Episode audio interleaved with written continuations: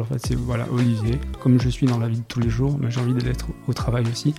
et du coup, j'enlève peut-être les masques que je pouvais avoir quand j'étais plus jeune. et du coup, si j'ai envie d'animer une réunion avec une perruque sur la tête, je le fais. D'ailleurs, je, je le fais souvent. Quand, quand tu es manager, il faut vraiment parler beaucoup avec euh, tes équipes, ultra transparent, donner beaucoup d'informations, le plus d'informations que, que, tu peux euh, et le plus rapidement possible. J'aime bien les gens qui ont des convictions, qui essayent des trucs et puis euh, c'est pas grave si on se plante. En fait, on se plante, bah, tant pis, on se, on déjà on progresse, on se ramasse et puis on, fait, on fait, mieux la, la, fois d'après. Donc, donc, voilà, fais-le ne le fais pas. Je suis Pierre L'Hôpitalier, cofondateur de Kaibi, société spécialisée dans le digital et le développement applicatif.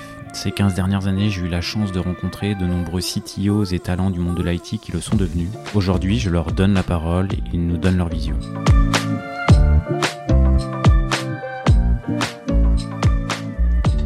Eh bien aujourd'hui, je suis en compagnie de Olivier Covin qui est le CTO de Skello. Merci Olivier bah, d'être venu euh, jusqu'à nous. Merci à toi pour l'invitation.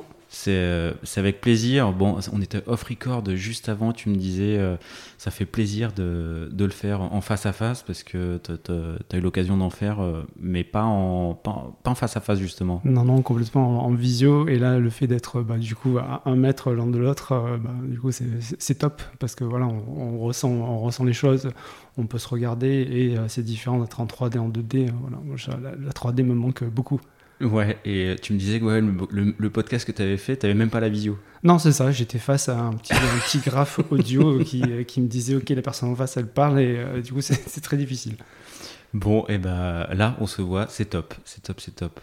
Et on, on, avait pris contact il y a quelques semaines. Je vais commencer par ça parce que quand on, on avait, euh, on avait préparé un petit peu le, le podcast, moi, tu avais eu une phrase en disant voilà, on parle beaucoup d'entreprises libérées actuellement, c'est un beau concept, euh, on en parle beaucoup. Et ben moi, je suis une personne libérée, tu m'avais dit. Et euh, bah, j'aimerais bien que tu me, bah, m'expliques un peu tout ça. Alors oui, effectivement, entre, euh, personne, personne libérée. alors sur, pas mal de sujets. déjà, j'ai 47 ans, du coup, bah, voilà, j'ai l'âge qui va, qui, va avec. et puis aussi, bah, libéré peut-être dans ma façon de, de, manager. Euh, ça fait une dizaine d'années que, que j'encadre des équipes. Euh, et du coup, euh, bah, j'ai testé pas mal de choses. Et puis au début, quand tu es jeune manager, tu dis, tu as envie de tout bien faire. Et du coup, tu lis pas mal de bouquins et puis tu te dis, oh, tiens, je vais tester ça, je vais tester ci. Et puis, qu'est-ce que qu'est-ce que la personne en face de moi elle a envie et, et, du coup tu fais plein d'erreurs parce qu'en fait déjà peut-être tu vas mal lire la personne qui est en face de toi euh, et puis, euh, et puis bah, c'est pas comme ça qu'il faut, réfléchir. Il faut réfléchir, euh, c'est quoi, l'intérêt de la boîte, c'est quoi l'intérêt de l'équipe? Et du coup, aussi, c'est quoi l'intérêt de la personne? Il faut faire attention à, la personne, mais il faut quand même mixer les trois. Et peut-être faire un, peu moins cas de, vraiment ce qui, ce qui, est important pour la, pour la personne de ton équipe. Euh, et du coup, c'est en ça que je suis libéré. C'est-à-dire qu'aujourd'hui, euh, ben, si j'ai envie de dire quelque chose à une personne, ben, je lui dis, Je lui dis simplement, euh, en prenant bien sûr les pincettes, en étant bienveillant, mais par contre, je suis très transparent envers, envers mes équipes et ça, marche, ça marche bien. Parce qu'ils apprécient le fait que ça soit transparent, que quand il y a un problème, on se dit les choses. Moi, je leur dis des trucs, ils me disent des trucs, on est très transparent. Euh, euh, et, du coup, on arrive à mieux ensemble euh, ben, adresser, adresser les choses, corriger ou, améliorer les, choses parce que voilà, parce qu'on a, on a été on s'est dit les, les, informations et, et on, a pu le faire ensemble. il, y a, une proximité, quoi. Oui, exactement. Proximité et la manière dont tu t'adresses aux personnes, c'est c'est toi en fait. Oui, c'est exactement. C'est pas un toi euh, avec un filtre. C'est ça. Il n'y a pas de, a pas de rôle en fait. C'est voilà Olivier. Comme je suis dans la vie de tous les jours, mais j'ai envie d'être au travail aussi. Euh, du coup, j'enlève euh, peut-être les masques que je pouvais avoir quand j'étais plus jeune. et du coup, si j'ai envie d'animer une réunion avec une perruque sur la tête, je le fais. D'ailleurs, je, je, le fais souvent. Euh, c'est vrai Tu l'as fait ah, bah, Souvent, euh, toutes, euh, toutes, les, les qu'on fait, on est souvent déguisé ou alors on est souvent. Parce qu'en fait, on, amène cette, cette folie qui fait peut-être partie de moi. Enfin, ce, voilà. Et on parle de choses sérieuses, mais pourquoi on peut parler de choses sérieuses avec un, avec un esprit décalé ou avec une forme décalée et ça marche vraiment très bien sur, sur les équipes. Donc euh, voilà, c'est ça, c'est ça, c'est dans ce sens où je disais, je suis une personne libérée parce que j'arrive à être plus moi euh, et euh, limite à se dire en fait ce que les autres pensent de moi, je, m'en fiche. En fait, moi, ce qui m'importe pour moi, c'est mon équipe, c'est être efficace et du coup, je suis efficace comme j'en ai envie. Euh, euh, et, le fait d'être dans une startup où euh, il y, a des personnes et des, collaborateurs qui sont plus jeunes, ça permet aussi de le faire versus si j'étais dans une plus grosse entreprise avec des gens plus âgés, ce serait peut-être un peu plus difficile. Mais là, euh, on a la possibilité de le faire et du coup, ben, je, prends cette possibilité. Et du coup, là, tu, bon, euh, c'est vrai qu'animer des, réunions avec euh, des perruques sur la tête, bon, je pensais pour l'anecdote, mais et, ça doit être fait. Il y a d'autres choses que tu, enfin, ça se matérialise comment Ce côté libéré, il y a d'autres exemples que, que tu as en tête? Des fois, tu mets des, filtres sur ce que tu as envie de dire, sur ce que tu as envie, et du coup, tu peux sortir d'une réunion en étant frustré, en se disant, mais en fait, euh, euh, j'ai pas dit tout ce que j'avais envie, mais pourquoi tu l'as pas dit en fait? C'est non, il faut le, il faut, il faut le dire au moment, au moment T, pendant la réunion. Euh, ok, tu as envie de dire quelque chose, bah, tu le dis, même si ça va pas faire plaisir à la personne qui est en face. mais enfin, ce que tu veux, c'est d'être efficace et c'est envie de faire avancer les sujets. et du coup, bah, le fait d'être, d'être bah, libéré, comme ça. Donc, Tu, ouais, à une époque, tu te mettais des. Enfin, tu sais sur quelle thématique tu te mettais des filtres, euh, sur lesquels tu en aurais pu aujourd'hui euh? Ah, Je pense sur à peu près tout. Tu te dis, tu te dis bah oui, tu te dis, ok, mon manager, qu'est-ce qu'il a envie d'entendre? Euh, Mon manager, qu'est-ce que, c'est, quoi c'est quoi ce qu'il attend? Et du coup, tu te mets beaucoup de, beaucoup de filtres et beaucoup de, tu te, tu te limites. Et, et, et se limiter, c'est un peu, c'est un peu dommage. Ok, donc là maintenant plus, plus de limites, plus rien. Non, c'est, non mais c'est bien, c'est bien, c'est bien. Et alors, euh, euh, est-ce que c'est quelque chose que c'est des filtres que tu avais également, euh, enfin filtres en tant que manager, mais est-ce que on peut en avoir à d'autres positions, en tant que développeur, en tant que CEO tu, veux dire Ce que je veux dire, c'est que le, la, les, enfin moi je trouve ça très bien euh, justement de, dire les choses en transparence et euh, qu'il n'y ait pas de filtre. Euh, après, nécessairement, il y, a des fois où avec une casquette CTO, avec une casquette manager, avec une casquette CEO, on peut avoir le poids des mots qu'on a est pas perçu de la même manière. Enfin, tu vois, quand on fait une blague ou quand on fait un troll ou quand on fait euh, de l'autodérision, euh, la personne qui reçoit le, troll, si ça vient du manager, ne le reçoit pas forcément de la même manière, on va pas réagir de la même manière. Bien sûr, mais en fait, du coup, c'est ce que je disais, enfin, je sais pas si je l'ai bien exprimé, euh, mais c'est pas parce que je n'ai pas de filtre que je fais je suis pas bienveillant et je fais pas cas de la personne qui est en face. Enfin, l'humain c'est le plus important pour moi. Moi, je me lève le matin, c'est pour mes équipes, c'est pour c'est pour rien d'autre. Quand je vais au travail, euh, c'est pour ça que j'adore aller au travail en, présentiel, c'est que je vois les gens et je travaille avec eux. Donc c'est ça, c'est pour moi c'est le plus important. Euh, donc après, quand, tu connais tes équipes, tu sais euh, s'ils reçoivent bien, par exemple, le troll, et donc du coup, s'ils reçoivent bien, bah, ok, tu peux leur en faire. mais par contre, du coup, tu fais, tu fais attention quand même à ton équipe. C'est le fait de ne pas avoir de filtre, ça ne veut pas dire faire, pas, pas, faire, faire attention à, à tes équipes, mais tu peux, tu peux passer les messages sans euh, être blessant, sans être violent, il y a pas, enfin, sans, sans crier, en, sans... en mode CNV. Oui, exactement. Et en mode one, parce que là du coup, euh, en mode euh, voilà, je veux pas sortir d'une réunion en étant frustré de pas avoir dit quelque chose. des fois, tu peux avoir envie de dire quelque chose pendant une réunion, mais qui va toucher quelqu'un en particulier. Exactement. Dans ces cas-là, tu le dis pendant la réunion ou tu, tu le, tu, tu one to one Tu le dis dans un deuxième, dans un deuxième temps, et euh, ça, c'est important euh, d'avoir cet espace où tu vas dire la chose à la personne en one to one, euh, et tu vas pas le blesser devant tout le monde, ça aura pas de, ça aura pas de sens. Ça ferait pas efficace. Non. Ok, ok, ok. et donc Skello est une entreprise qui te permet d'être dans cet état d'esprit et dans ce bah, d'être aujourd'hui le manager euh, libéré que tu es. Ouais, parce qu'une. Skello, si tu peux euh, bah, nous en dire quelques, en dire quelques, mots. Du coup, euh, Skello, c'est un, outil de planification RH destiné aux équipes de terrain, Voilà, donc on s'articule autour d'un planning intelligent qui permet de planifier du coup les, journées dans des restaurants, dans des pharmacies, dans des, dans des shops. et on a une deuxième partie aussi qui tourne autour de l'employé, donc tout ce qui est contrat, tout ce qui est congé. Donc on a vraiment l'écosystème RH et planification dans, dans l'outil. Euh, aujourd'hui, on est, bah, du coup, l'entreprise a 6 ans, elle a été créée euh, il y a 6 ans. Euh, aujourd'hui, on est en train de se développer en, Europe. On est disponible en Espagne, on est disponible en Allemagne. Et côté, côté personnes, tous les ans, on fait x2, donc il y a une grosse, une grosse croissance. Aujourd'hui, on est 240. Quand je suis arrivé il y a 2 ans, on était peut-être 50. Donc chaque année, il y a beaucoup de monde qui nous rejoint. Et du coup, bah, ça, amène pas mal de challenge. De challenge, notamment au niveau management. Au niveau du. Ouais, gros scale. Donc, gros scale au niveau de la boîte, gros scale au niveau de tes équipes à toi Oui. C'est. Euh... Aujourd'hui, t'en es où? C'était où il y a deux ans? Et... Alors, quand je suis arrivé, on était 12, je crois, et aujourd'hui, on est euh, une, une, cinquantaine. Euh, on n'est pas là où euh, j'aimerais euh, être, c'est-à-dire qu'en fait une boîte comme la nôtre, normalement c'est 30% la tech et le produit. Aujourd'hui c'est un peu moins parce qu'il y a des enjeux de, bah, de recrutement, c'est pas, pas, évident de, recruter sur Paris. donc c'est pour ça qu'aujourd'hui on, teste plein de, plein de choses pour, pour grandir, pour trouver les talents là où ils sont. On a ouvert une équipe à Barcelone, on a ouvert une équipe à Bordeaux pour aller chercher des, bah, des nouveaux talents parce que sinon sur Paris tu as un peu l'impression de connaître tout LinkedIn quand tu as, as chassé et tu te dis ok mais comment je vais faire pour recruter tous ces, tous ces talents?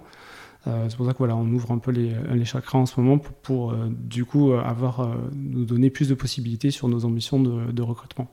C'est tout récent l'antenne de Bordeaux? Enfin, j'ai cru voir passer un petit un petit post LinkedIn. Exactement. Ouais. Ouais, Ça c'est ça c'est plus fait sur un est-ce que je le raconte Bon, allez, vas-y, je le raconte, tu m'en voudras pas, on va dire.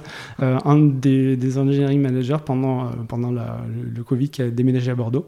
Ouais. Et euh, du coup, il est arrivé un lundi matin en, en, réunion engineering manager. Il m'a dit Au fait, j'ai déménagé à Bordeaux. Tu gères comme tu peux.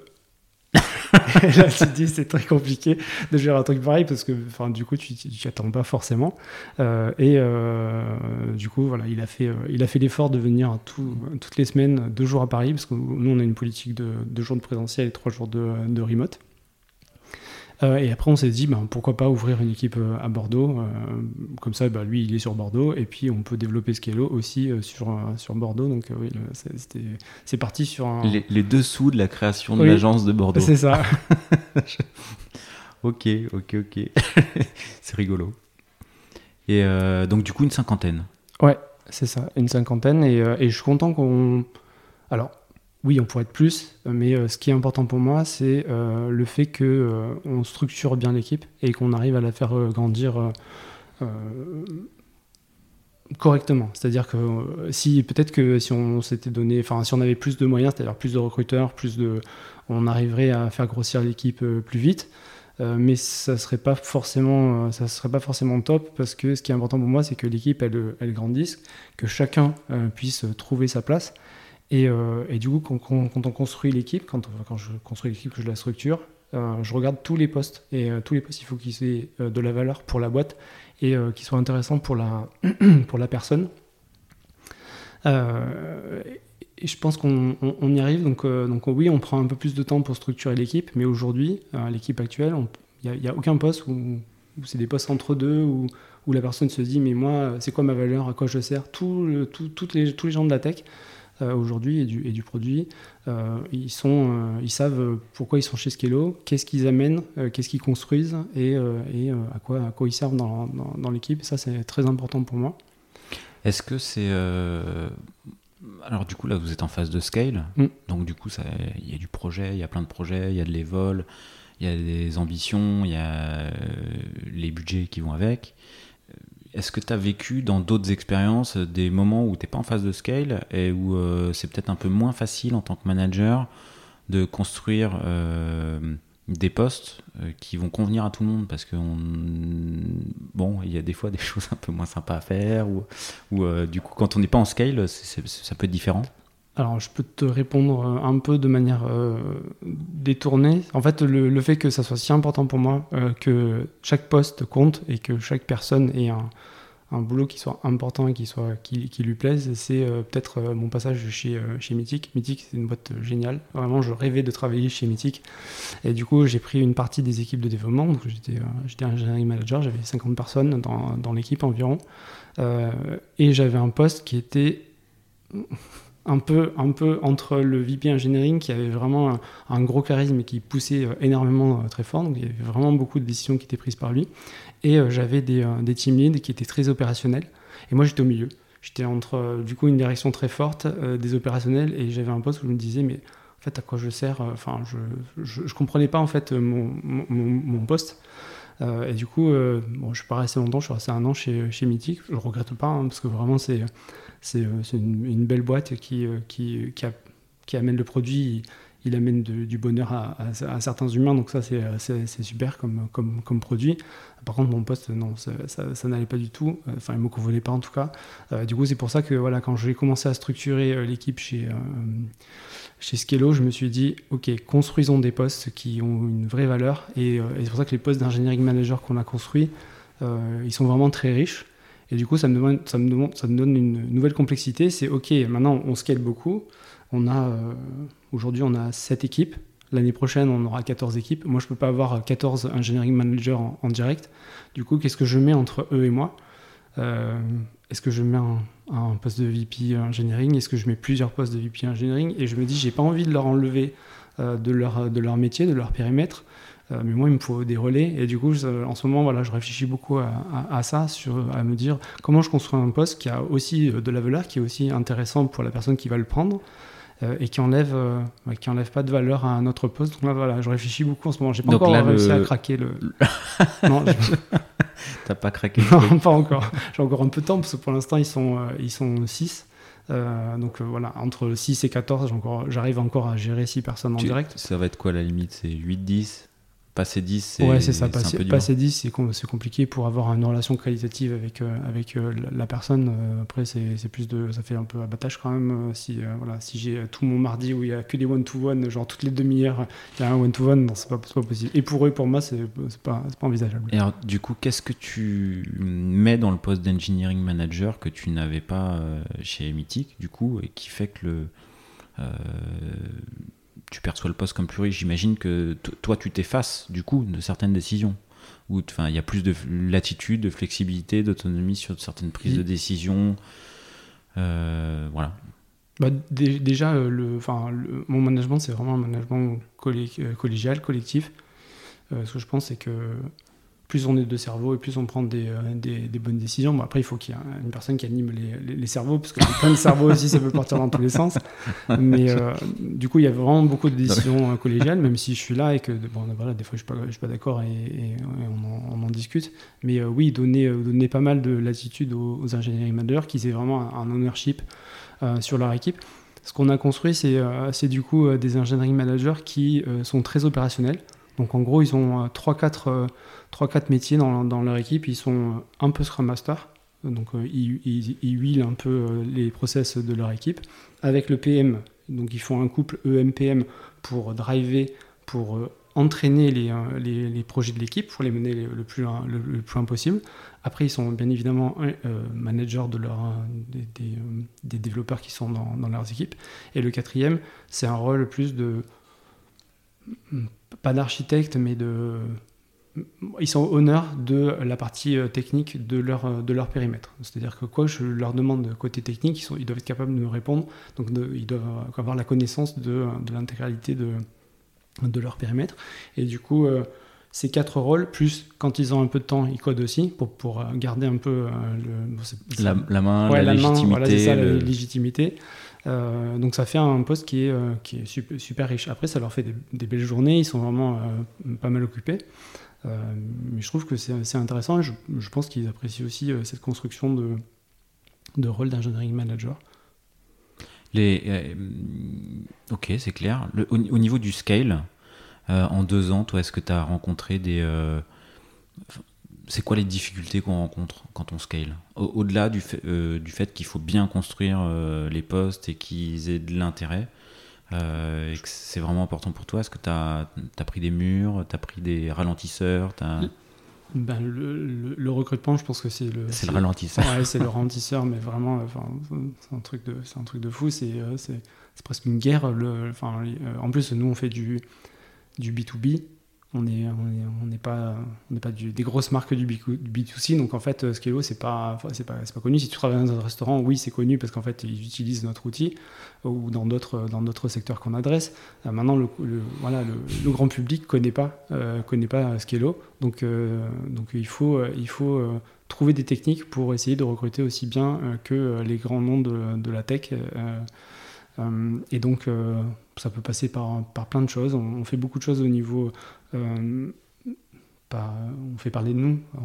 On, a un blog, on essaie de l'animer, on essaie de participer à, des talks, on essaie de, faire parler de, la tech pour, bah, pour dire que la tech chez Scalo, c'est euh, bah, cool et, et, euh, du coup, bah, inciter les gens à, nous rejoindre. du coup, ça en deux ans, je pense qu'on l'a on, l'a vraiment beaucoup, beaucoup fait.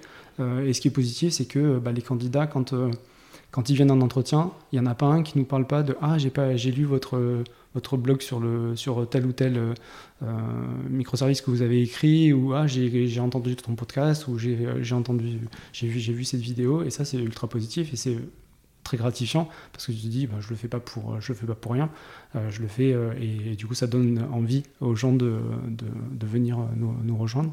En tous les cas de venir voir quoi. Oui c'est ça euh, et puis après, on, on, essaye pas mal de, de, de, techniques de, recruteurs, euh, de se dire. Alors, je sais pas si, je sais pas si, je peux trop les partager, parce que du coup, il faut pas que les, les, les, candidats se sentent un peu, un peu trompés, mais, euh, mais tous les recruteurs utilisent les adresses email, bah, du, coup, les miennes, des ingénieurs managers, parce que quand tu es contacté par un, par un recruteur, bah, le développeur qui va faire, va faire c'est bon, c'est le 12e de la, la journée, j'ai pas envie de lire ce qu'il m'écrit. Par contre, quand il y a le CTO ou alors un, engineering manager qui vient te parler au plus proche, euh, bah, du coup, ça parle aux, développeurs et du coup, on arrive à, mieux les, les catcher, enfin les, les, enfin les, intéresser. Euh, et ça ne veut, pas, ça, veut, pas, dire qu'on qu'on leur ment parce qu'en fait on fait des, euh, voilà, des, mails automatisés euh, en mettant des liens de, de nos, podcasts ou alors des liens de, euh, de vraiment pour être un peu plus que hey salut est-ce que tu veux travailler avec nous? Non en fait on te raconte ce qu'on fait chez nous enfin modestement et puis on te dit bah, si tu veux en savoir plus viens nous parler. Et donc ça ça marche ça marche plutôt pas mal de faire ce, voilà, cette approche. C'est en fait les opérationnels qui parlent aux développeurs et pas l'équipe recrutement, même si en, in fine, c'est l'équipe recrutement qui, qui chasse. Pour le coup, il faut que le, le, le discours euh, d'approche, euh, tu sois en phase avec. quoi. Ah oui, vous êtes euh, complètement coordonné parce que c'est ta boîte mail quoi. Oui, oui, c'est derrière qui part. Hein. Donc en fait, ça doit être tes mots quelque part. C'est moi qui ai écrit les, c'est moi qui ai écrit les, euh, les mails. Ouais. Euh, et les histoires, on les a racontées avec les engineering managers. Donc on a vraiment raconté l'histoire qu'on voulait qu'on voulait proposer au, pour pour entrer en contact avec les candidats. et ensuite, c'est automatisé par par, par l'équipe donc, ça, reste tes mots quoi. Ah oui, ça, reste tes mots, ta manière.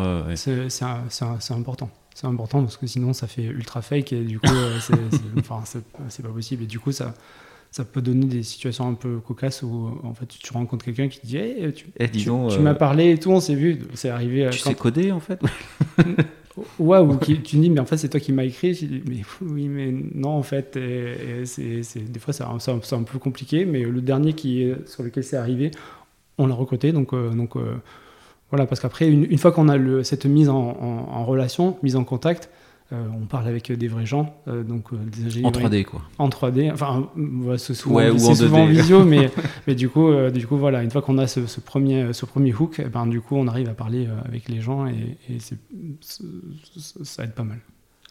Ok. tu m'as dit que tu avais 7 feature teams, que des feature team dev, ou il y, y a, des euh, tu t'occupes également de, je sais pas, data, réseau, euh, infra euh. Ouais, sur, ouais, sur le périmètre. Ah oui, ça, en fait, les 7, c'est 7 devs. Et du coup, dans mon périmètre, j'ai aussi tout ce qui est bah, du coup cloud, data, IT interne, bien évidemment, et puis QA. La, partie produit n'est pas dans, dans mon, dans, dans, mon scope. Voilà, il y a une head of product, enfin une VP product. voilà, il y, a, il y a tous les deux, on gère l'équipe product dev au global. Ok, toi, tu es, en contact direct avec le euh, Head of PM, quoi. Oui, exactement. Ok, ok. Et euh, je crois que sur euh, l'une des choses qui t'intéresse pas mal, euh, c'est la partie euh, infra, cloud, une de tes petites marottes à toi, quoi. Ouais, ouais, ouais. C'est, bah, en fait, ça vient un peu naturellement. Quand, euh, j'ai 20 ans d'expérience. Les 10 premières années, j'ai fait, j'ai fait du dev, j'ai fait un développement web. Euh, et puis après, tu te dis, OK, je, qu'est-ce que je dois voir pour, pour grandir Commencer à encadrer les équipes. Et puis, euh, et puis après, tu t'intéresses à la partie infrastructure. Et puis après, voilà, tu, en fait, tu, tu augmentes ton périmètre à chaque fois pour avoir de la légitimité, pour parler de tous les sujets tech. Euh, et euh, la partie euh, cloud, j'avoue que vraiment c'est quelque chose qui m'importe et qui m'intéresse le, plus. Et en fait, je me rappelle quand je travaillais à la centrale, donc le, groupe Carbot Media, je venais de Promo Vacances. Chez Promo Vacances, on était encore en mode, bah, ok, on héberge nos serveurs dans un data center qu'on possède. Euh, et du coup, euh, quand tu as envie d'avoir une nouvelle machine, bah, tu vas voir l'équipe Ops, tu les supplies de monter une machine et tout. Et, coup, tu, et tu te dis, ah, mais non, tu te rends pas compte, c'est super cher, une machine, machin truc et tout. Et après, tu arrives et tu arrives à la centrale et euh, ben, ils sont sur AWS. Euh, et là, quand tu demandes à l'équipe infra, je peux avoir un serveur, ils te disent, ok, t'en veux qu'un? Je dis, comment ça, t'en veux qu'un? On t'en créer plusieurs, on peut les détruire, on peut les faire marcher que la journée, on peut les faire marcher que la nuit. Euh, et là, du coup, euh, grande, grande découverte, et, là, ça change complètement la, façon de, de réfléchir, de réfléchir les architectures, de réfléchir bah, l'informatique, de réfléchir les possibilités de, de projets. Enfin, ça change vraiment énormément beaucoup de choses. Euh, et du coup, euh, ultra passionnant euh, pour moi. Aussi bien la partie vraiment architecture cloud que la partie FinOps, parce que vraiment, tu te dis, ok, j'arrive à monter des architectures de fou en payant quasiment pas grand-chose. Euh, L'évolution aussi de, du cloud, ça va, ça va très vous vite. êtes chez qui là chez Skello, vous êtes chez qui? Chez Scale, on est chez AWS. La centrale, c'était pareil aussi. C'était AWS Ouais, aussi. ouais, ouais. Et entre-temps, j'avais chez Drew, j'avais testé, euh, GCP. Euh, donc euh, voilà, la, même approche, la même souplesse d'infrastructure sur, les, sur les deux cloud providers. Donc vraiment très, très intéressé par, par ces sujets. Et du coup, niveau FinOps, comment tu sensibilises tes équipes? Comment tu te fais accompagner? Comment tu fais gaffe à ta facture? C'est quoi les, tes petits tips au niveau, je sais pas, voilà, architecture, au niveau, euh, peut-être même au niveau du code euh, Comment tu optimises pour que euh, ton programme il soit 30% plus performant euh On, utilise pas mal ce qui, est fo- fourni, bah, notamment chez AWS. Euh, tu peux faire de l'autoscaling, tu peux faire de l'autoscaling de manière très, euh, comment dire, euh, naïve. Au début, c'est ce qu'on a fait hein, sur, sur, sur Scalo. On s'est dit, OK, euh, la nuit, euh, bah, nos utilisateurs, ils sont pas là. Donc, on va baisser le nombre de serveurs. La journée, il y, a des, euh, il y a- beaucoup de, charges. Du coup, on monte le nombre de machines. Du coup, rien que ça, ça te permet de faire euh, 20% d'économie sur, euh, sur, sur la facture. Et après, tu te dis, OK, euh, ça c'est bien, mais je peux aller, je peux aller encore plus loin. Euh, du coup, tu te dis, bah, ok, je vais utiliser les, euh, les, les datas qui sont, qui sont euh, euh, transmises par, AWS. Du coup, euh, bah, par exemple, le pourcentage de CPU, le pourcentage d'utilisation de la mémoire. Et en fonction de, ces, deux, de datas, tu peux, euh, scaler ton infra. Euh, ça, c'est génial parce que du coup, euh, ça, bah, ça, marche vraiment. Après, il y a certaines typologies de machines sur lesquelles ça ne fonctionne pas. Par exemple, ty- typiquement tout ce qui est job, ça marche pas. Ce qui est intéressant, par exemple, pour les jobs, c'est le nombre de messages qu'il y a dans tes, euh, tes queues. Et du coup, tu te dis, bah ok, bah, du coup, je vais aller encore plus loin et je vais euh, créer des, des custom métriques euh, sur AWS pour, euh, bah, pour être proche de mon, de mon business et de mon opérationnel. Et du coup, bah, nous, une des custom métriques qu'on a rajoutées, c'est le nombre de queues dans certains, certaines, certaines files de job. Et du coup, bah, quand il y a beaucoup de messages à dépiler, on augmente le nombre de machines sur nos, sur nos machines de job.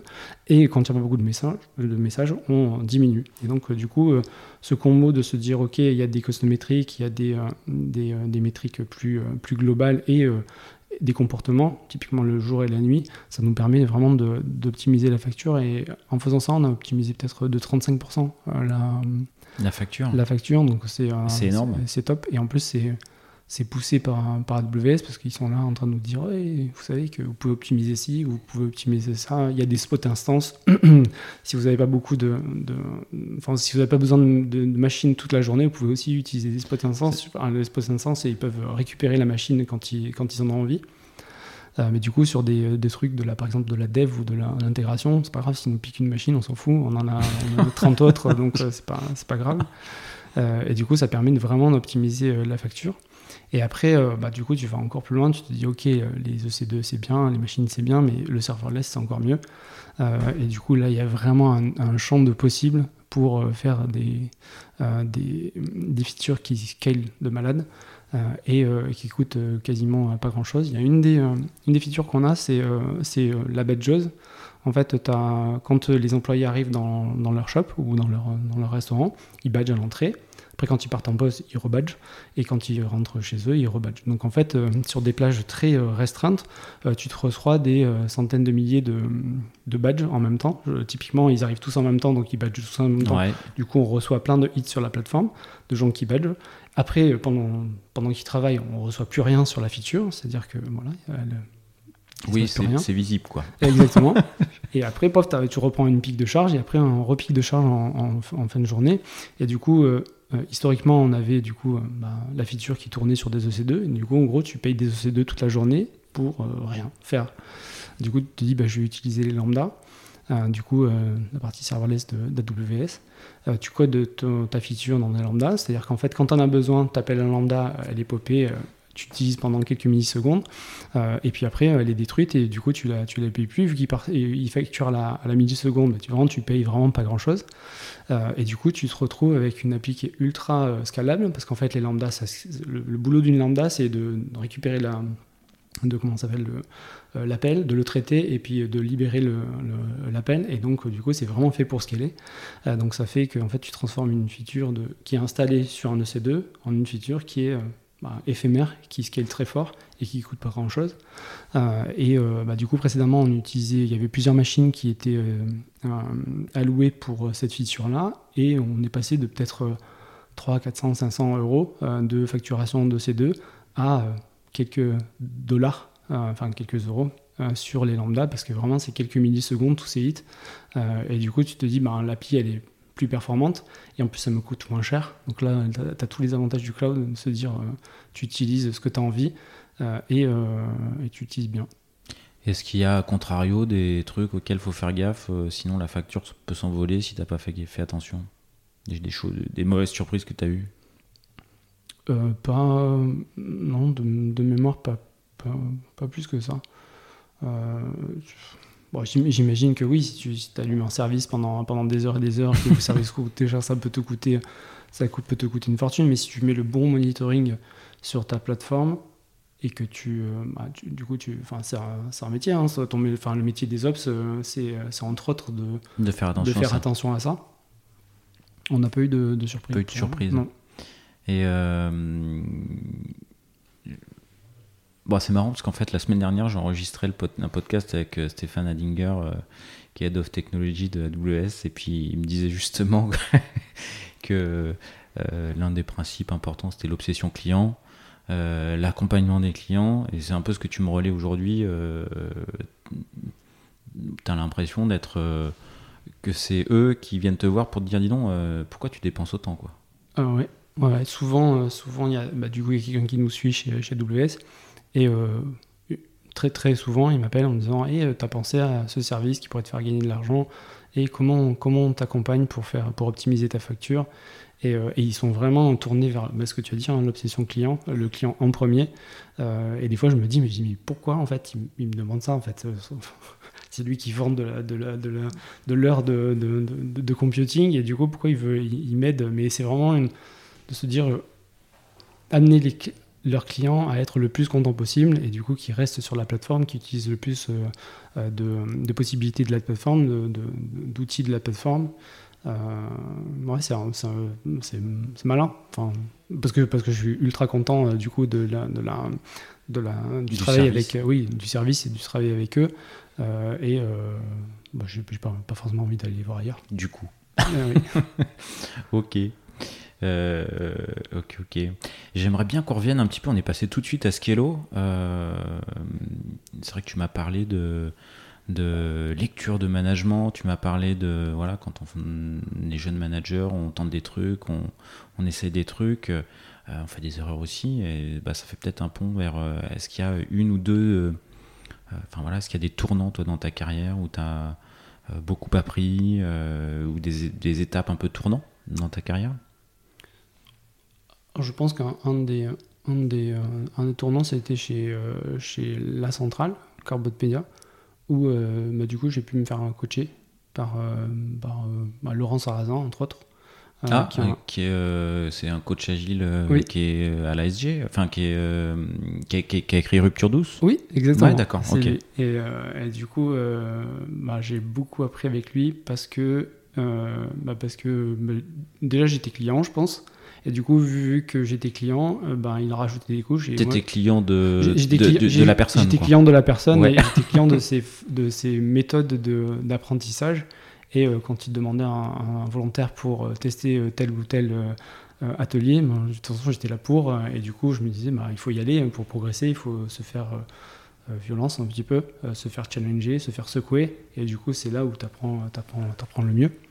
Et du coup, beaucoup, beaucoup de, coaching, de coaching avec lui. Avec Jerry Lherbier aussi, c'était son associé. Alors, c'est une démarche personnelle ou c'est une démarche qui venait de la centrale? Ça a été une possibilité qui a été offerte par, par la centrale. Euh, et du coup, euh, bah, moi, je l'ai attrapé, attrapé au vol euh, parce que j'avais lu pas mal de, pas mal de bouquins, notamment tous ceux pour, écrits par Jürgen Napello. et bah, Laurent, il, est aussi très fan de Jürgen Napello. Et du coup, je crois qu'il a même traduit un de ses bouquins en français. et du coup, il a décliné sur, sur plusieurs autres bouquins. Euh, pour, ceux, ça, pour, ceux, qui n'auraient pas lu euh, du Jürgen Appello dans le texte, ça, tourne autour. C'est quoi qui te marque sur, bah, Ça euh, tourne autour du management 3.0. Donc, tu dis 3.0, pourquoi, il dit ça? Enfin, ça Enfin, ça sert à quoi?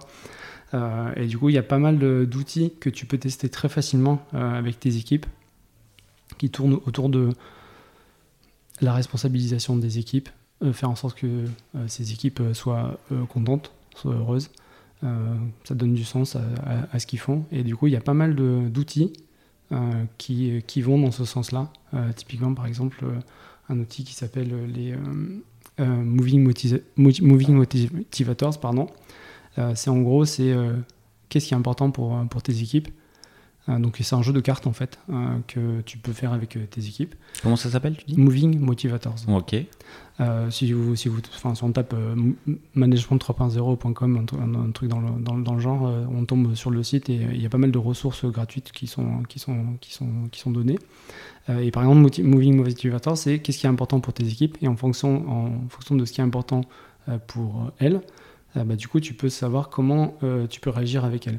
C'est quoi qui peut être important? Est-ce que c'est l'argent? Est-ce que c'est euh, la reconnaissance? Est-ce que c'est euh, la progression? Donc il y a pas mal de cartes en fait, je crois qu'il y a 12 cartes, euh, et c'est un, une espèce de jeu, tu leur dis, bah ok, regardez les cartes, et classez-les par qu'est-ce qui est le plus important pour vous. Et en fait, bah, du coup, tu te retrouves avec ce qui est important pour, pour, pour elle vraiment, et des fois, des fois tu te dis, mais en fait, je j'étais à milieu de penser que pour elle, c'était, pas, la reconnaissance ou ou, autre chose. Et du coup, le fait, si, pour peu qu'ils jouent le, peu jouent le jeu, je l'ai fait plusieurs fois avec euh, plusieurs équipes. Il y a une équipe sur laquelle ça n'a pas du tout marché parce qu'ils se sont dit mais qu'est-ce que tu nous fais euh, c'est du euh, c'est du de la psychologie on n'est pas dans un cabinet de psychologie on est au taf et tout dis bon ok ça marche pas tant pis mais il y en a certains où ça a vraiment marché et du coup tu dis bah ok maintenant je sais qu'est-ce qui est important pour pour, pour cette personne-là. Et du coup, je peux adapter mon mode de management à cette, cette personne-là. Et, et, du coup, plein de... Tu arrives à faire ça? C'est-à-dire que.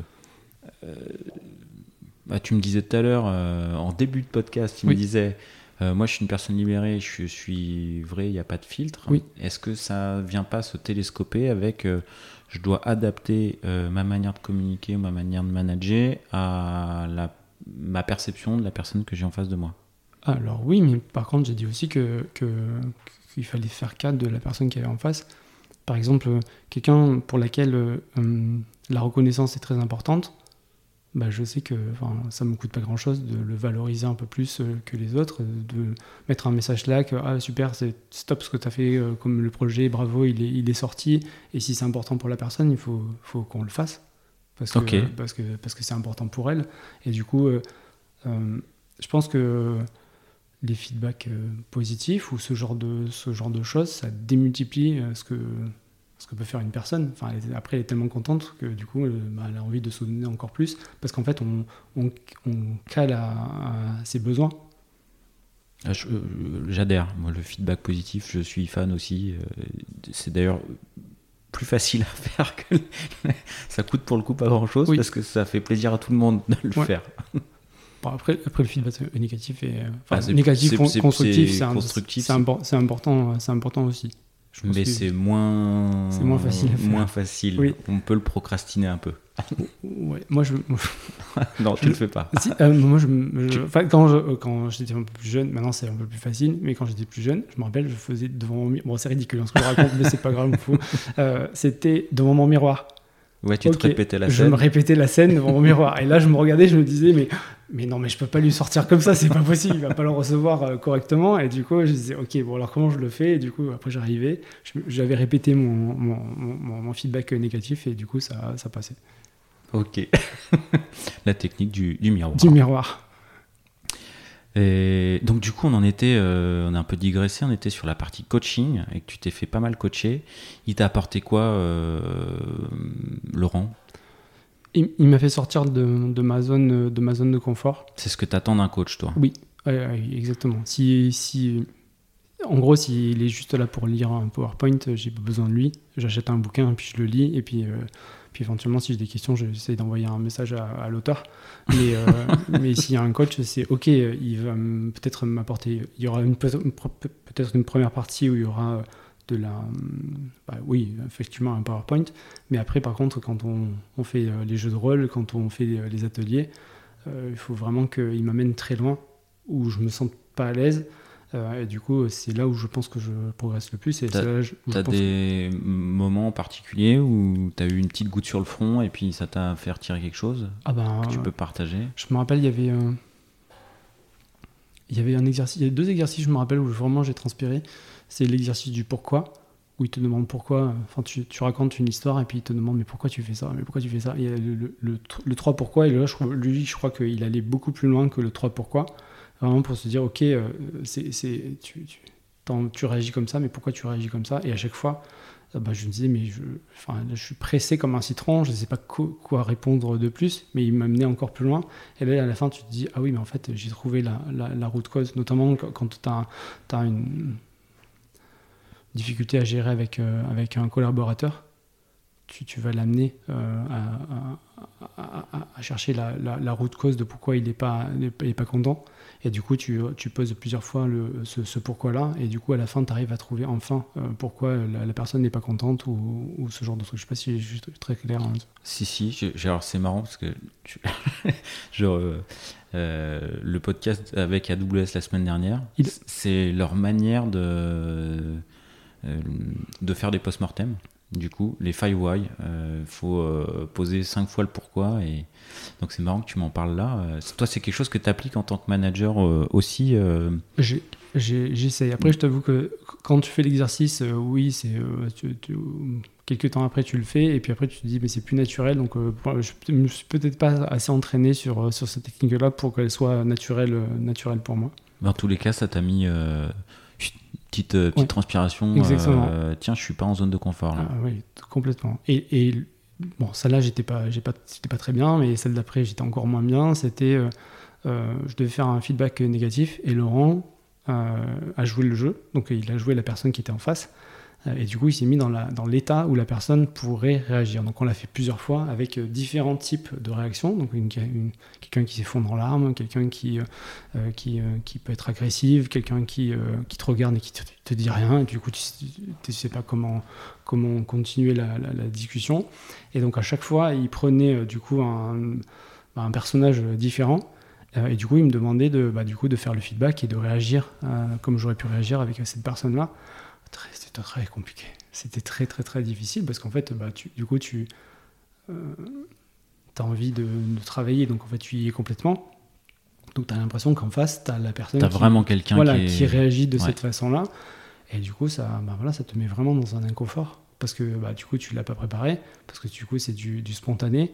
Euh, du coup, tu réagis comme, comme tu peux. Et en plus, bah, bah, Laurent est très fort. et du coup, euh, bah, quand il voit que bah, tu n'es pas, pas bien, bah, il en rajoute. Du coup, vraiment pour t'amener, si, si tu en as envie, hein, c'est, c'est, à chaque fois, c'est quand tu vois que la personne elle est cliente, il, peut y aller très fort au niveau coaching, et après il peut être, il peut être light, hein, il, n'est pas, méchant, Laurent. c'est, c'est vraiment. à la demande. À la demande, exactement. Et ok, il y a eu une opportunité, mais enfin, toi, tu avais toujours été. moi, je trouve toujours que c'est une démarche qui est quand même un peu particulière de, de, se faire coacher mais, euh, mais à chaque fois j'en entends beaucoup de positifs quoi. Donc c'est euh, la première fois j'ai testé, je savais pas trop ce que ça allait être, j'ai vraiment beaucoup adhéré et j'ai vu que ça, ça a amené une certaine progression. Euh, et du coup, je, pense que c'est vertueux. Je pense qu'à n'importe quel âge et à n'importe quel niveau de management, pour peu que le coach soit très bon, ça peut apporter beaucoup de choses et ça, ça fait vraiment progresser très vite. Faut trouver celui qui te va, quoi. Exactement. Bon, donc on fait un coucou à Laurent Sarrazin, qui a priori, euh, ça a bien fonctionné. ok. Donc, euh, un des tournants, euh, l'approche coaching à la centrale et cette possibilité qui t'est offerte de, progresser d'un point de vue management. D'autres tournants, d'autres choses fortes dans ta, dans ta carrière? Des moments un peu forts. Sur la partie management, pas forcément? Management ou un tournant, une expérience qui une expérience euh, qui, a été marquante pour moi, c'est une de mes premières, c'est celle euh, chez euh, Allociné. Du coup, Allociné, vraiment, version, il y avait encore le cofondateur, Jean-David Blanc. Donc c'était vraiment un start-up de début, je crois qu'on était, on était 20. et du coup, bah, du coup, gros mode de start-up. pour le coup, on travaillait le, soir, le week-end. Mais enfin, moi, je suis passionné de ciné. du coup, j'étais ultra content de travailler chez, chez Allociné. Euh, et du coup, on, s'en fichait un peu de nombre d'heures qu'on faisait, parce qu'en fait, on, quand tu livres quelque chose et qui est utilisé par plein de gens, c'est tellement valorisant. Tu te dis, bah, en fait, ce que, ce que j'ai codé, tout le monde qui l'utilise et tout le monde qui, qui, consulte le site pour aller au ciné. Euh, et en plus, euh, bah, c'était euh, startup, donc c'était, on avait une idée, ok, on, lançait le truc, on le codait, et puis deux jours après, c'était, c'était shippé, c'était, c'était en prod. voilà, c'était moins de process, peut-être moins de qualité aussi. mais, en tout cas, voilà, quand il y avait, il y avait ces idées-là, ça partait très vite en, prod. Et une des choses qui, qui m'avait beaucoup plu, c'était à, l'époque c'était le début, c'était il y a 20 ans, donc c'était il y a un, moment, c'était le début du, du mobile.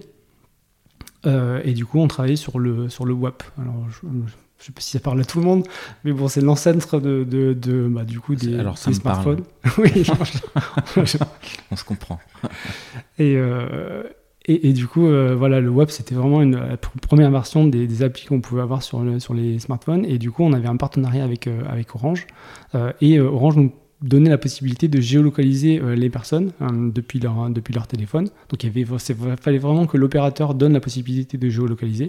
Et donc on s'était dit, bah, si on arrive à, géolocaliser les personnes, on peut leur dire, voilà les horaires des, euh, cinémas qui sont autour de toi. donc ça, c'était révolutionnaire. Maintenant, c'est là. C'est un peu la base. Euh, mais à l'époque, c'était, c'était révolutionnaire. Donc on code comme des fous voilà, pendant, plusieurs, plusieurs nuits.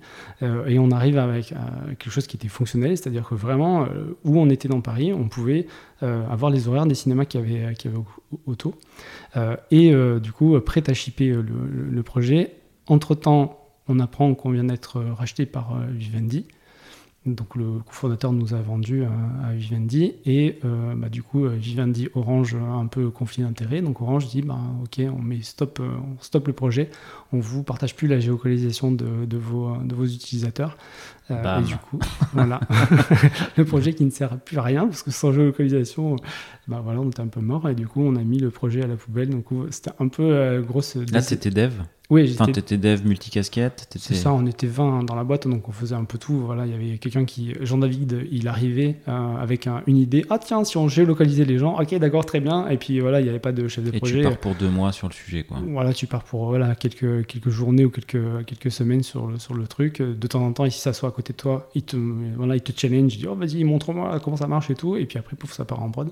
Euh, et donc là, ça n'a pas pu partir en prod, donc euh, c'était vraiment une grosse déception parce que pour moi, c'était c'était révolutionnaire. Je me dis, quand on va, quand on va shipper cette feature-là, euh, bah, tout le monde va être, va être content, tout le monde va l'utiliser à fond parce que parce que c'est novateur. Et là, voilà, conflit d'intérêt, on arrête le truc. Euh, donc, euh, Mais ça, ça, ça, ça, apprend aussi, ça apprend une autre, une autre dimension que, que on peut apprendre dans d'autres expériences beaucoup plus vieux ou quand voilà, il peut y avoir de la politique euh, dans les entreprises. Bah là, euh, voilà, c'était une start-up, mais on, a été face à, un cas de politique d'entreprise. Ouais, ou extra-entreprise. Quoi, ou extra-entreprise, exactement. Ouais. Donc là, tu as dû le gérer. Euh, en 20 ans, tu as eu qu'un projet comme ça qui est. Abandonné vraiment? Ouais. Euh, euh, vraiment de manière euh, aussi violente, enfin violente entre guillemets, oui. Enfin, t'arrives à deux jours du clic mise en prod et ouais, et c'est abandonné, ouais, ça, ça t'est jamais trop arrivé. Ça, m'est jamais arrivé sinon. Après, peut-être parce que j'ai plus travaillé dans le monde du web et de la startup. Du coup, des gros projets comme ça qui sont abandonnés, je, non, j'en ai pas trop vu. Et si ça. Ok, donc tu as dû le gérer euh, en tant que développeur, jeune développeur. Si tu avais à le gérer en tant que manager vis-à-vis de tes développeurs, tu, tu le gérerais comment? Parce que j'imagine c'est une déception à encaisser un petit peu. quoi. De, de, de Stop Projet, je pense que. Hmm, faut, faut, expliquer. Faut expliquer euh, en tant que manager, je pense que là, quand, quand tu es manager, il faut vraiment parler beaucoup avec euh, tes équipes. Et bah, ce que je fais, notamment chez, chez, chez Skello, ultra transparent, donner beaucoup d'informations, le plus d'informations que, tu peux, euh, et le plus rapidement possible.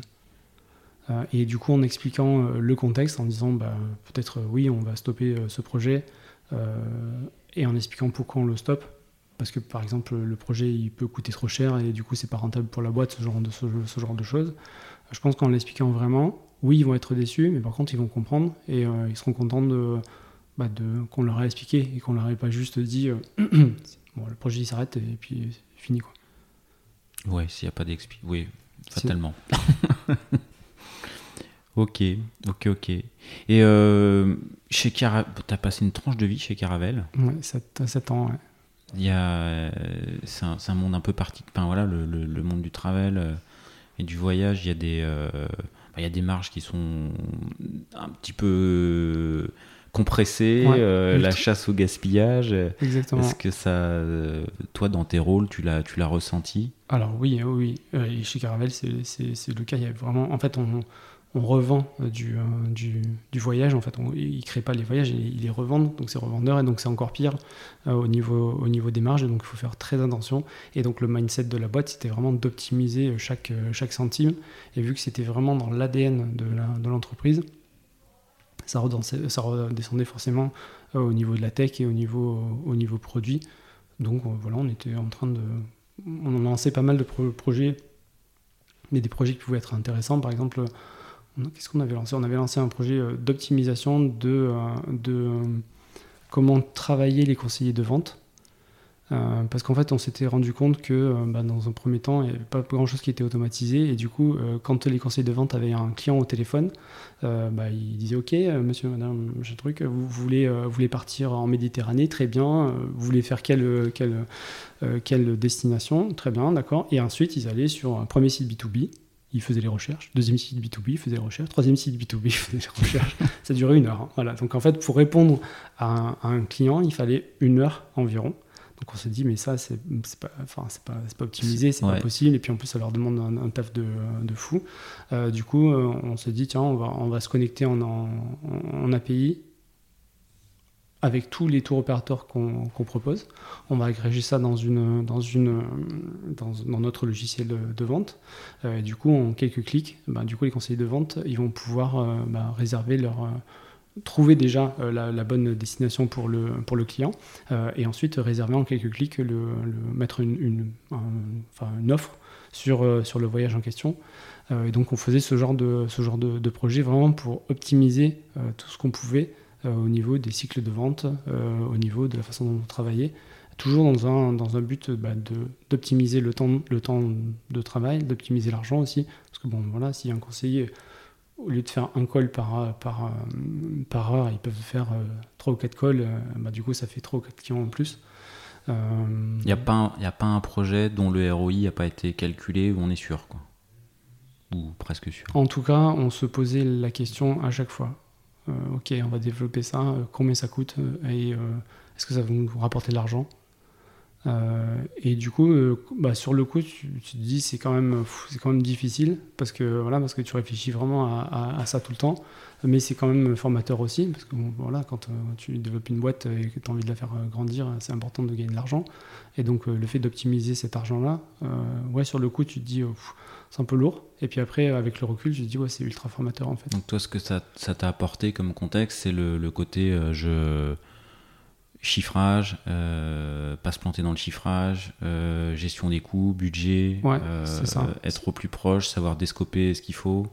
C'est ça. Et, euh, euh, des, fois mettre un coup de canif dans la qualité pour être dans le budget ou... Alors, euh, bah, ça, ça, dépend des entreprises. chez, chez, chez, Skello, on a la chance de pas. on était chez Caravel, mais, mais chez Skello, du coup. Chez Skello, on n'a pas le, on n'a pas le faire. en tout cas, la qualité. Ça ne veut pas dire qu'on réfléchit pas à ce qu'on, à ce dépense. ce que je dis aux devs, c'est ok, moi je suis d'accord pour qu'on paye les, les serveurs qu'il faut, les, les, de prendre des outils qu'il faut. Par contre, on ne les paye pas pour rien. Il faut qu'ils aient une vraie utilité. Donc là, c'est plus le mindset de se dire, OK, tout ce qu'on dépense, ça a une vraie utilité euh, pour l'entreprise, versus, euh, OK, j'essaie de racler tout ce que je, peux. Euh, voilà, donc là, c'est vraiment voilà, rendre l'argent qu'on dépense utile et utile. Ça reste dans le mindset. Oui. Scalo. Enfin, c'est dans le mindset. En, tout cas, c'est dans, le, dans le mien. Et du, coup, du coup, c'est dans le, celui de la tech. Et et euh, si on revient à Skello, dans deux ans, c'est quoi tes chantiers? Dans deux ans, on se revoit et tu me dis, j'ai fait ce que j'avais en tête et c'est quoi que tu as dans la tête aujourd'hui en termes de chantier, euh, tech, produit, euh, orga? Bah, Du coup, j'espère que je pourrais te dire, ok, on, a, fait x2 x2. On a fait x2 x2 en termes d'équipe, voire peut-être même un peu plus. J'ai réussi à les structurer voilà, comme, comme je voulais. On a gardé l'ADN ça, c'est important. Euh, en fait, euh, nos valeurs, elles sont importantes. C'est pour ça que, entre autres, que j'ai rejoint Scalo, c'est pour les valeurs de la boîte euh, et l'ADN de la boîte. Et j'espère que dans, quand on aura fait x2, on aura gardé cet ADN. Parce qu'en fait, voilà, tout ce qu'on fait, tout ce que je t'ai raconté tout à l'heure sur la culture, sur le fait que des fois, on, pouvait animer des, des, des, réunions de manière pas sérieuse, même si on parlait de, choses sérieuses.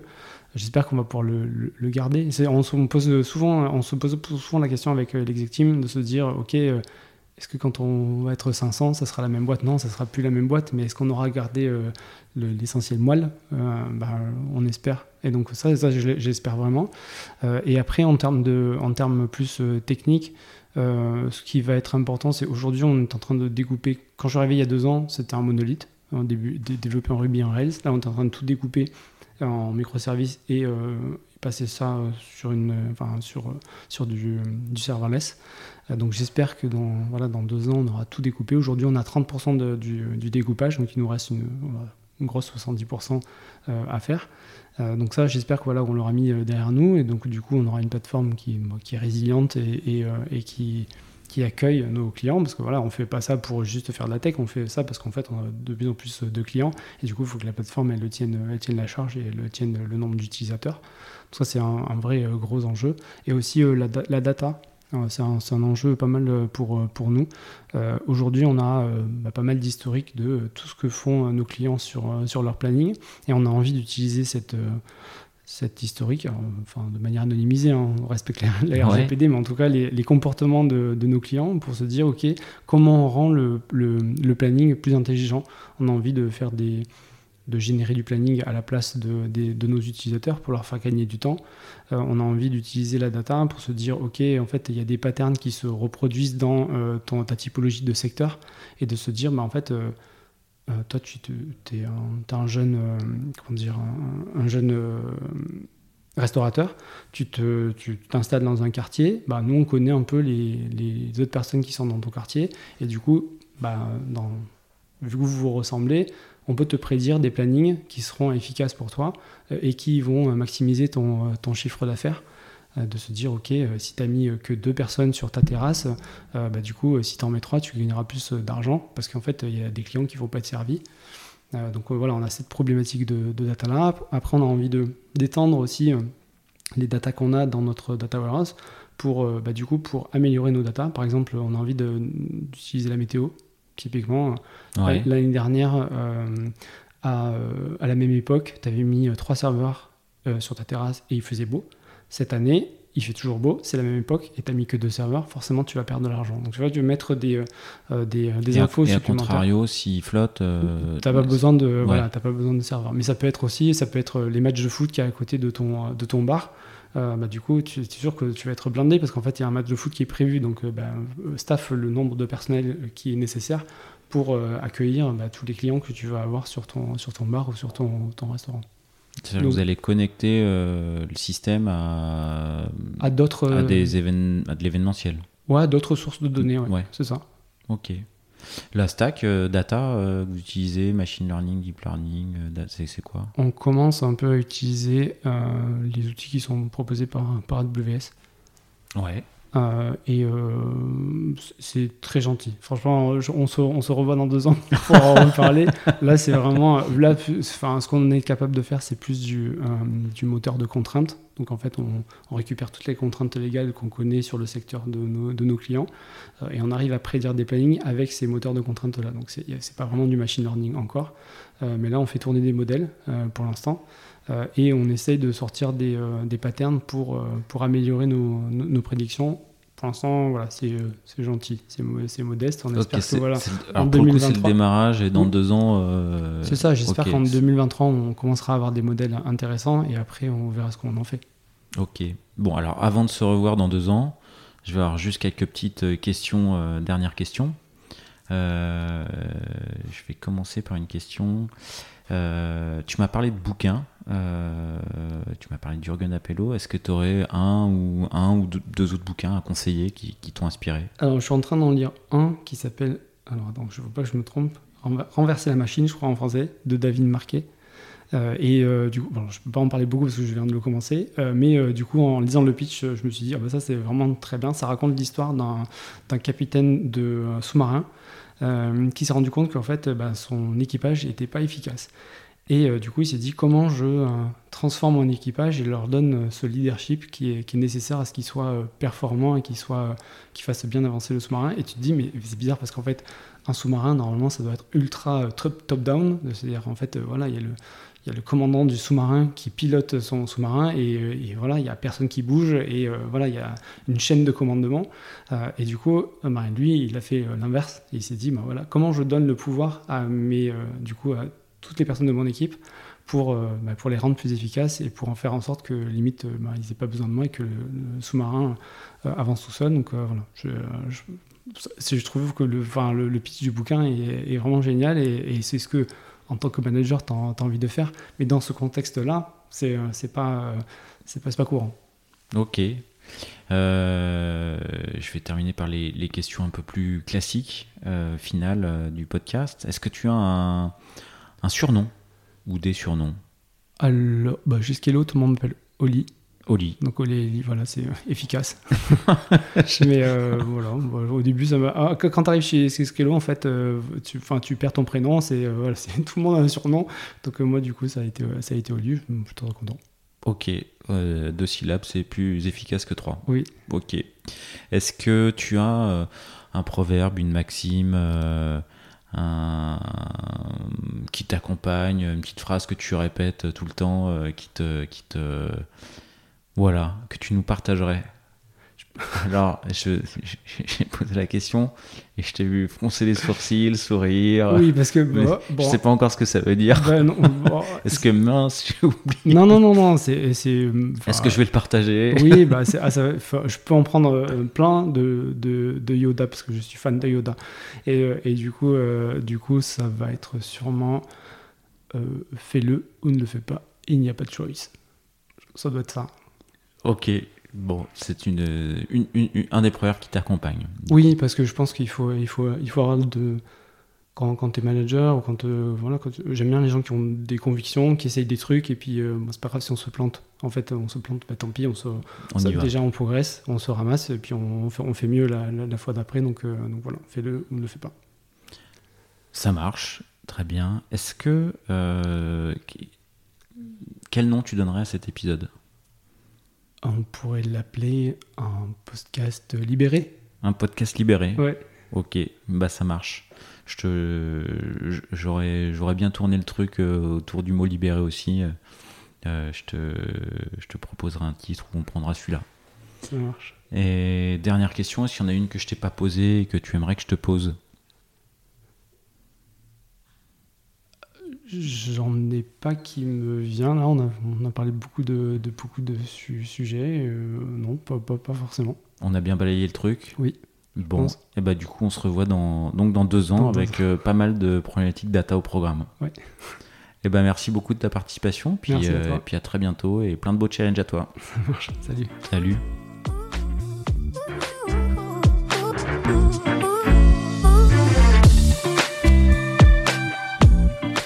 L'épisode est terminé, j'espère qu'il vous a plu et si c'est le cas, c'est le moment de prendre deux ou trois secondes de plus pour euh, deux ou trois clics. Un petit clic pour un pouce bleu euh, ou un petit clic pour un partage aux copains ou un petit clic pour vous abonner euh, et ne pas rater le prochain épisode. À très bientôt.